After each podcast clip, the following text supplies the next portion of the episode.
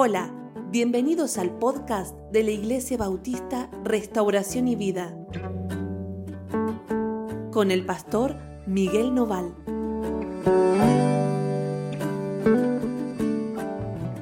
Hola, ¿cómo andan? Dios los bendiga muchísimo. Estamos muy contentos de compartir este tiempo con ustedes.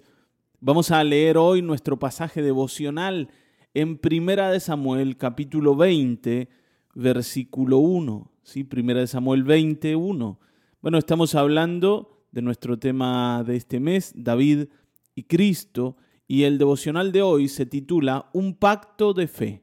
¿sí? Un pacto de fe. Ustedes saben que eh, a veces en la vida uno toma decisiones que tienen que ver con esto, ¿no? Con la fe. Yo decido hoy comprometerme para creer y para mirar el futuro de esta manera, ¿no? A través de la fe. A través de la fe. Y estos pactos de fe, eh, cuando hablo de esto, no hablo de, de algo que uno tenga que hacer todo el tiempo. Si yo sé que en muchos lados se habla de usted pacte y haga pactos y haga pactos. No, no, no.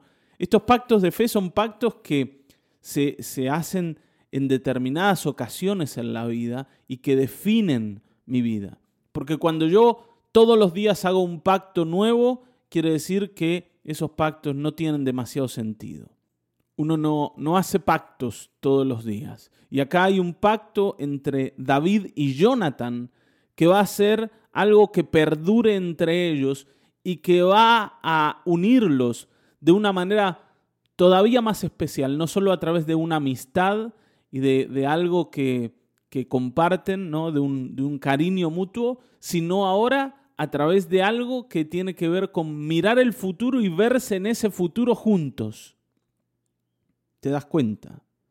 No solo yo quiero a la otra persona, sino yo decido caminar con esa persona, incluso más, decido eh, priorizar, priorizar la relación con esta persona por encima del resto. Y esto es lo que hemos hecho con Cristo Jesús. Está bien, ¿no? Hemos decidido caminar con el Señor y priorizar al Señor por encima de otras cosas. Eh, y esto es así, ¿no? Nadie puede llegar a Cristo sin comprometerse con Él. Cuando hablamos de pactar, hablamos de compromiso. Está bien, ¿no? Pero de un compromiso profundo, de un compromiso que involucra la vida. Así que bueno, sin más dilaciones, vamos a la lectura.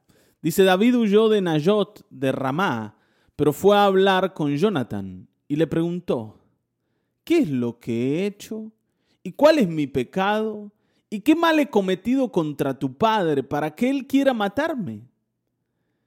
Se, dan cuenta, David eh, está en una situación de peligro, de esto hemos hablado, ¿no? Como Saúl lo había comenzado a ver como enemigo y, en toda ocasión posible intentaba dañarlo. Y entonces llegó el momento donde David ya no pudo hacerse más el desentendido. Había que huir porque cada vez Saúl era más agresivo y eran más claros los planes que tenía contra David. Entonces huyó y antes de huir fue a hablar con Jonathan y le preguntó, ¿qué he hecho? ¿Cuál es mi pecado? ¿Qué mal he cometido contra tu padre para que quiera matarme? Y dice que Jonathan le respondió, matarte, de ninguna manera. Mi padre no hará nada, sea grande o pequeño, que no me lo haga saber. ¿Por qué habría de encubrirme este asunto? No puede ser. Está bien, ¿no? Jonathan le dice, no, David, no, no, esto no va a ocurrir. ¿Cómo, cómo mi papá va a querer matarte? Eh, la verdad es que no, no tiene sentido esto. Y aparte, siempre que hace algo me lo, me lo dice, me lo, me lo comparte. Y, no creo que esta vez no sea así. Pero David insistió y le dijo, tu padre sabe muy bien que yo cuento con tu buena voluntad. Así que pensará no entristecerte al darle, al darte, perdón, a conocer sus planes. Pero el Señor es testigo, lo mismo que tú, de que yo estoy a un paso de la muerte. Y David le dice, no, mira Jonathan, esto es así, yo sé lo que te estoy diciendo, tu padre está buscando matarme y justamente a causa de nuestra amistad, él no te va a decir lo que va a hacer. Esta vez tu padre no te va a consultar y, y Dios es testigo de que esto es así. David le dice a él, mira Jonathan, acá hay un peligro y el peligro es que tu padre me quite la vida. Por supuesto, no. Eh, es difícil para Jonathan ver esto porque está hablando de su amigo y de su padre. O sea, son dos personas a las que él ama y con las que está unido. Entonces, ¿cómo decido yo frente a esto? Porque si fuera un fulano, ¿no? Con, contra alguien que yo quiero, bueno, uno ya sabe de qué lado se va a poner. Pero cuando estas dos personas son personas que representan eh, mucho en mi vida, yo tengo que tomar una decisión y esa decisión siempre va a ir en contra de la otra parte. ¿A qué me estoy refiriendo? Porque uno dice, pero pastor, ¿en, ¿en, qué situación estamos nosotros que tengamos que decidir entre un amigo y un padre, un hermano y un amigo, o, o entre dos personas a las que queremos? Bueno, no, tal vez no estamos en, en una situación donde tengamos que decidir entre personas, pero sí entre cosas que amamos y queremos.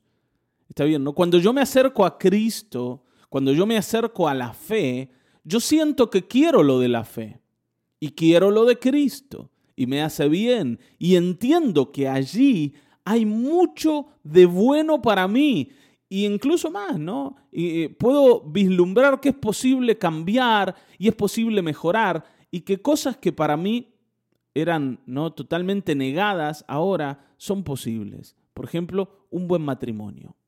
Entonces yo empiezo a ver que en el Señor hay buenas cosas. Pero va a llegar el punto en donde yo me dé cuenta que seguir a Cristo va a hacer que yo tenga que dejar otras cosas que van por otro camino. Y esas cosas también generan en mí un, cierto aprecio, un cierto afecto, incluso más. A veces estamos enamoradísimos de esas cosas también. Yo para seguir a Cristo tengo que dejar cosas que quiero, que amo, que me atraen, que también siento que las necesito y que son buenas para mí. Ahora, muchas veces tengo que darme cuenta que en realidad, a pesar de lo que yo sienta, yo no puedo seguir por ambos caminos, no los puedo cruzar. Y para ejemplificar lo que te estoy diciendo, eh, te planteo el caso de, de alguien que para seguir al Señor siente que tiene que dejar a los amigos. ¿Por qué? Porque los amigos que tiene no van a aceptar que él se convierta en un cristiano. ¿Cómo te vas a hacer cristiano? ¿Te fuiste con esos locos? ¿Qué es esto de ir a la iglesia los domingos? Vamos a comer un asado el domingo, vamos a jugar un partido de fútbol. Y, pero yo quiero ir a la iglesia, porque en la iglesia me hace bien estar. Y yo me, saco mis cargas y yo estoy delante del Señor y yo aprendo, oigo la palabra, aprendo. No, pero eso es para tontos, por favor. Eso es de la religión, pero te, te lavaron la cabeza. La religión no, no, no, no es algo importante. Los amigos son importantes, escúchame. Y bueno, podés ser, eh, si querés adorar a Dios, adorar a Dios, pero venía el domingo con nosotros, vamos a... Eh, ¿O qué? ¿O nos vas a dejar? ¿O nos vas a traicionar? No sé si alguna vez te pusieron en esa situación. A mí me ha pasado. Y, me ha pasado varias veces. Muchos amigos que tuve eh, me han propuesto esto. Eh, ¿Para qué vas a ir el domingo a la iglesia? Deja. Hay un montón de gente que va. ¿No puede hacer otro lo que vos vas a hacer? ¿O qué te estás convirtiendo en pastor ahora? ¿O qué te pasa? ¿Qué te pasa? ¿Que, que no querés compartir con nosotros? El otro no ve que eso te hace bien. Lo que ve es que vos lo estás dejando. A ver, esto también nos pasa cuando nos casamos. Los amigos dicen, bueno, te casaste, pero ojo, ¿eh? mirá que los sábados a la noche nosotros nos juntamos y tenemos ¿eh? Eh, así asadito, o comemos pizza, o miramos película. ¿eh? No vaya a ser que ahora te vuelvas un pollerudo y dejes a tus amigos del alma, porque la mujer ¿Eh? Hoy tenés esta, mañana vas a tener otra, pero los amigos son para siempre. Nos encanta decir esas cosas. Ahora, cuando vos entendés que el matrimonio vale la pena, y, del otro lado se te oponen, vas a tener que tomar una decisión. Vas a tener que tomar una decisión. El Señor decía esto de esta manera. Nadie pone su mano en el arado y mira hacia atrás. El que pone la mano en el arado para empezar el trabajo, eh, comienza. No está pensando en, en qué va a pasar o qué va a dejar. Cuando yo me dedico a trabajar, me dedico a trabajar. Hay cosas que nosotros entendemos que son importantes. Si yo no puedo ir a la juntada con mis amigos porque tengo que trabajar, eso es entendible para todos. Pero si en realidad no voy porque mi mujer quiere que me quede con ella, eso parece que es una traición. Ahora, yo te pregunto, ¿es más importante tu trabajo o tu matrimonio? Bueno, pastor, pero si yo no voy al trabajo me echan. Y si yo voy con mis amigos y dejo a mi mujer solo una noche, no pasa nada. Bueno, eso es lo que vos pensás. Y por eso los resultados de nuestra vida son los que son. Después decimos, ¿cómo es posible que, que hayamos terminado en esto, ¿no? Y, y el divorcio sea la única opción delante. Y te lo planteo en el matrimonio, pero con el Señor es igual.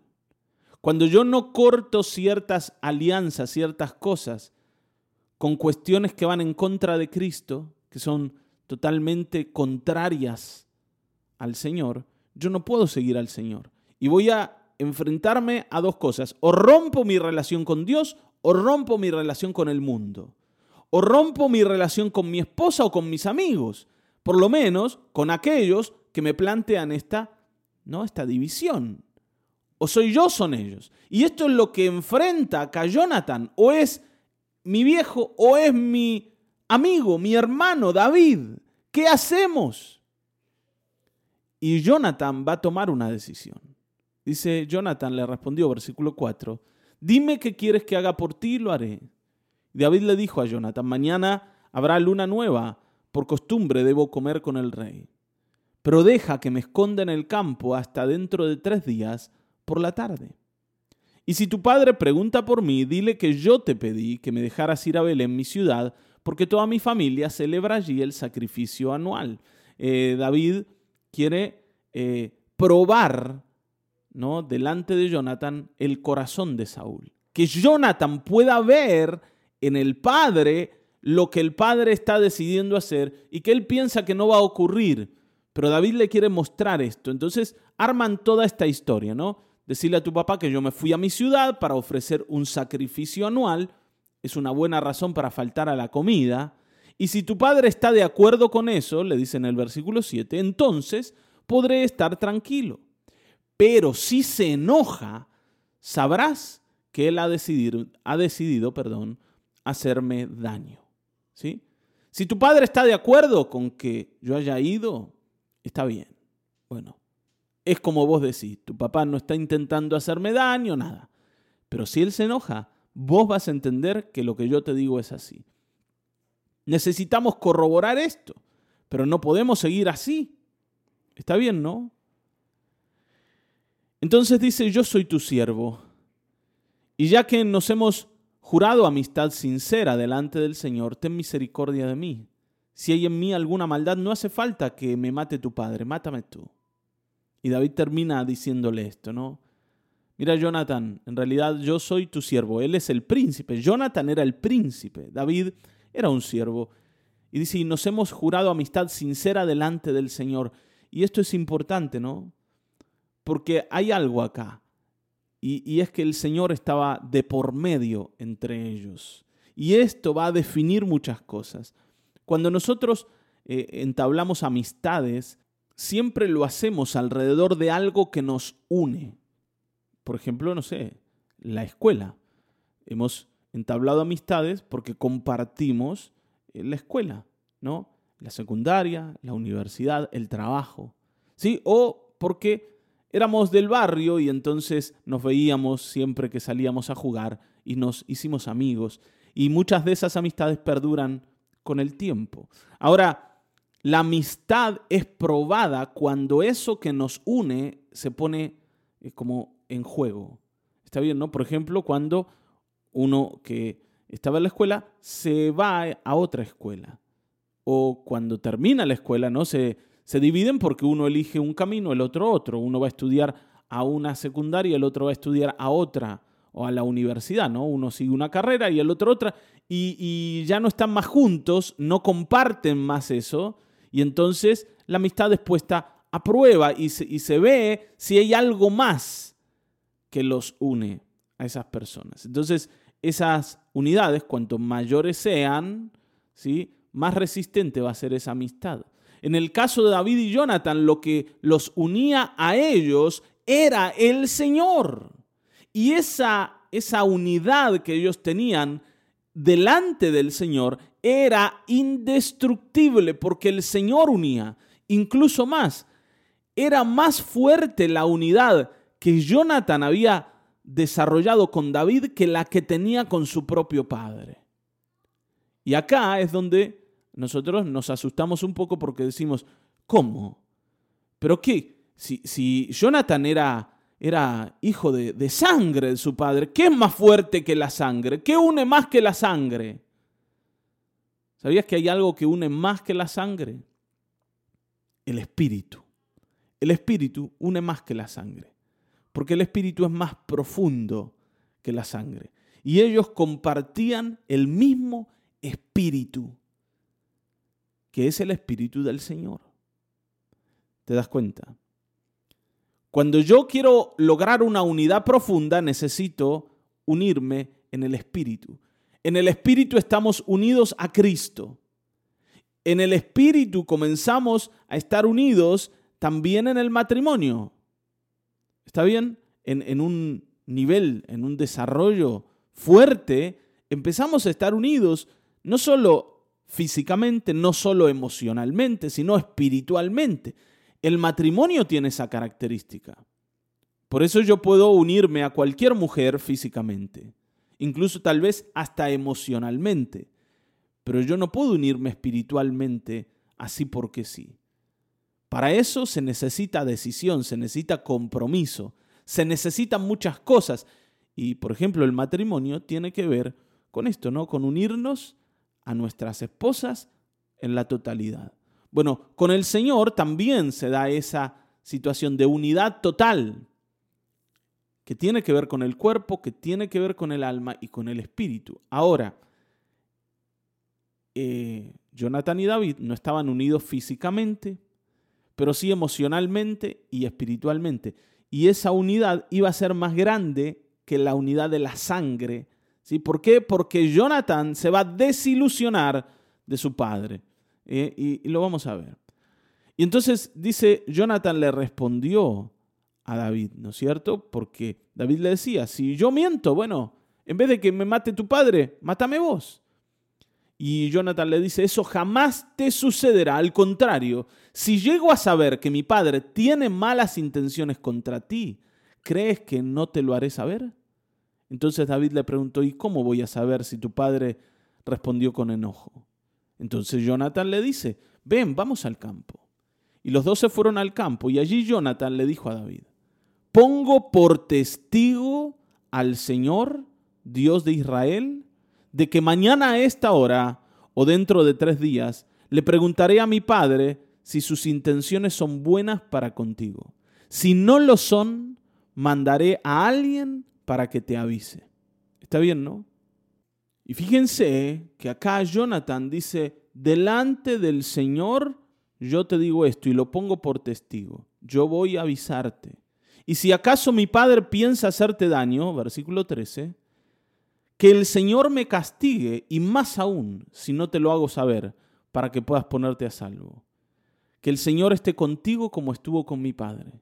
Y si logro sobrevivir Espero que me trates con la misericordia del Señor. Así no moriré. Y acá Jonathan le va a decir, mira David, yo también veo algunas cosas y yo sé que el Señor está con vos y yo sé que el futuro de mi padre no es bueno. Y yo estoy con él y no puedo dejar de pelear con él, no puedo dejar de salir a la batalla con él. Y si sobrevivo, yo te pido que me trates con misericordia.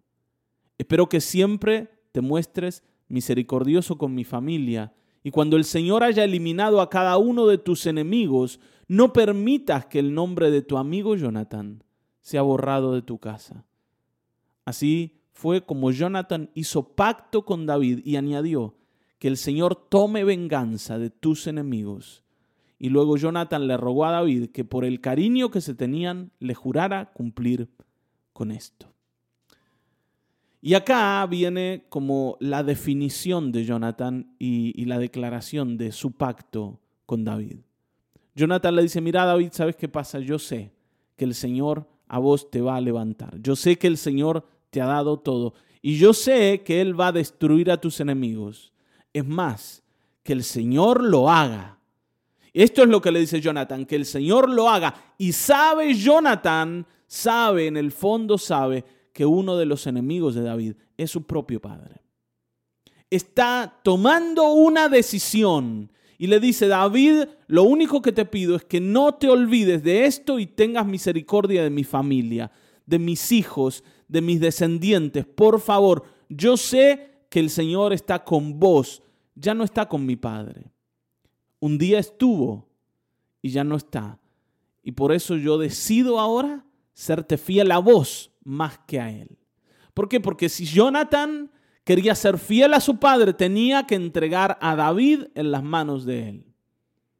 Si Jonathan iba a pelear por la causa de Saúl, tenía que entregar a David, porque David era el, el, enemigo más grande que Saúl tenía.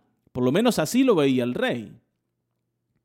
Ahora él decide ir para con su amigo. ¿Por qué? Porque ve que Dios está de parte de David. Y yo eh, quería que en este devocional pensemos esto, más allá del cariño, del amor que tenemos por nuestros amigos, por nuestras cosas, por costumbres que tenemos, ¿sí? Por, por ciertos tiempos que compartimos, está bien, ¿no? Por ciertas maneras de divertirnos. Hay cosas en la vida eh, por las que uno ha desarrollado un amor especial, ¿no? Pero cuando yo me doy cuenta que yo necesito al Señor y que lo del Señor es lo que de verdad me va a hacer crecer y me va a hacer bien y entiendo que esto del Señor no lo puedo sostener si sostengo lo otro también. Está bien, ¿no? Yo no puedo ser un cristiano verdadero y querer honrar al Señor cuando todo el tiempo me estoy exponiendo a pecar contra Él. Por ejemplo, todos los fines de semana yo me voy al boliche. ¿Y en el boliche qué hay? Y en el boliche hay mujeres y hay drogas y hay malas conversaciones y hay un montón de cosas que no tienen nada que ver con la vida del Señor. Y esto no tiene, a ver, no, no tiene la intención de decirte que si sos cristiano hay cosas que no podés hacer, porque algunos enseguida dicen, bueno, ah, viste que la iglesia te prohíben cosas. No, yo no te prohíbo nada, pero para nada vos querés hacerlo, hacelo. Pero vos sos el que tiene que entender si el Señor que no soy yo, ni es la iglesia, el Señor es el Señor, decide caminar con vos mientras lleves ese tipo de vida, mientras decidas seguir allí. ¿Por qué? Porque eso no es simplemente un error. Bueno, yo me equivoqué y fui al boliche. No, yo tomo la decisión de vivir ese tipo de vida. Cuando yo tomo, de la, tomo la decisión de seguir al Señor, tengo que también entender que esa decisión involucra dejar cosas con las que el Señor no está cómodo porque Él es el Señor. No es que traje una mascota a casa, un perrito que se tiene que acostumbrar a la vida que yo tengo. A veces sentimos que el Señor es como una mascota que viene a casa y va a hacer lo que yo le pida. A ver, salte, salta. A ver, haga el muertito, el muertito, la vueltita, la vueltita. Así queremos al Señor. Señor, un milagrito acá, milagrito allá. ¿eh? saname de esta enfermedad. A ver, que funcione como la aspirina multiuso. Y el Señor no es eso. El Señor es el Señor, es el dueño de todo. Él viene y dice, bueno, yo quiero que vos esto, esto y esto lo quites de tu vida. No se trata con no se trata de prohibiciones o con que la iglesia me prohíba cosas, sino con que yo entienda que el Señor quiere reordenarme para caminar conmigo, que yo camine con Él y Él pueda sanar lo que soy.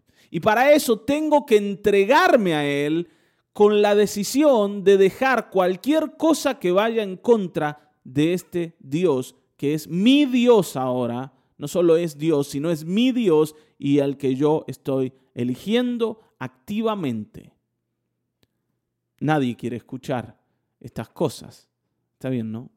Nadie. Porque, vuelvo a decir, nosotros estamos apegados a un montón de cosas, a personas y a, cosas, a situaciones, ¿sí? a momentos. Hay costumbres que tenemos. Por ejemplo, a mí me encanta el domingo por la mañana preparar el fueguito, hacer el asadito con tiempo, el hermusito y toda la historia familiar. Pero ahora que empecé a conocer al Señor, me doy cuenta que el domingo tengo que ir a la iglesia. Y ya no puedo tener ese tiempo. Y uno dice, ay, pero a mí me encantaba eso, esperaba toda la semana para que llegue ese momento. Y ahora me dicen que tengo que ir a la iglesia. Y, pero a mí me cuesta ir a la iglesia. Y, entonces uno piensa, ¿no? Pero que no puedo seguir al Señor, no puedo ser cristiano sin ir el domingo a la mañana al culto. Pastor, no pueden cambiar el culto a la tarde, porque vieron que nosotros siempre esperamos que el resto cambie, incluso que toda la iglesia cambie, porque a mí no me gusta ir a la mañana. Y a la mañana vio uno se levanta tarde, el domingo. Si lo ponen a la noche, y, pero vio que a la noche uno ya está cansado del día porque salió, se fue al cadillar, vino y, y ahora uno no tiene ganas de ir a la iglesia. Siempre nos viene mal.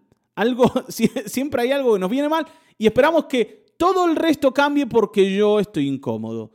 Nunca evalúo la posibilidad de que yo tenga que cambiar. Ahora, mi pregunta es esta, vos querés a Cristo, pero te cuesta ir el domingo al culto. Entonces, la pregunta tiene que ver con esto. Si vos no podés hacer lo que es fácil, que es ir al culto, el levantarte, peinarte, vestirte, salir de tu casa, perfumito, y te vas al, y te sentás en el culto. Si no podés hacer eso que es sencillo hacer, ¿cómo pensás que vas a cambiar, por ejemplo, tus enojos? ¿Cómo vas a actuar con paciencia con tu esposa cuando la situación parece que se sale ¿no? de, de las casillas? ¿Cómo vas a hacer? Si no puedo hacerlo sencillo, ¿cómo encuentro fortaleza en el Señor para hacerlo difícil? ¿Te das cuenta? No se trata de que haya cosas que estén mal y que no se te permitan hacer. Se trata de que vos querés ganar lo de Dios y lo de Dios se gana comprometiéndolo todo. Por una razón, porque el Señor para salvarnos dio su vida. Dio su justa y perfecta y preciosa vida para salvar a estos desgraciados pecadores que somos nosotros. Entonces, ¿yo qué quiero? Lo de Dios sin comprometer nada.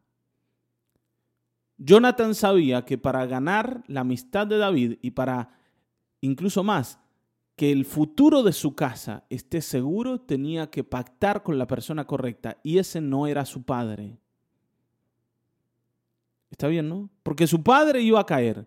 Y esto es lo que yo quiero que mires. La vida que llevas, que amás, es una vida que te va a llevar a desarrollarte, a crecer y a ganar las cosas que de verdad valen y le va a servir a tus hijos y a tu familia o simplemente son pasatiempos o son cosas que te hacen sentir bien hoy, pero que no generan nada en el mañana. Y vas a dejar al Señor que puede salvarte a vos y todo lo que tenés para seguir esas cosas.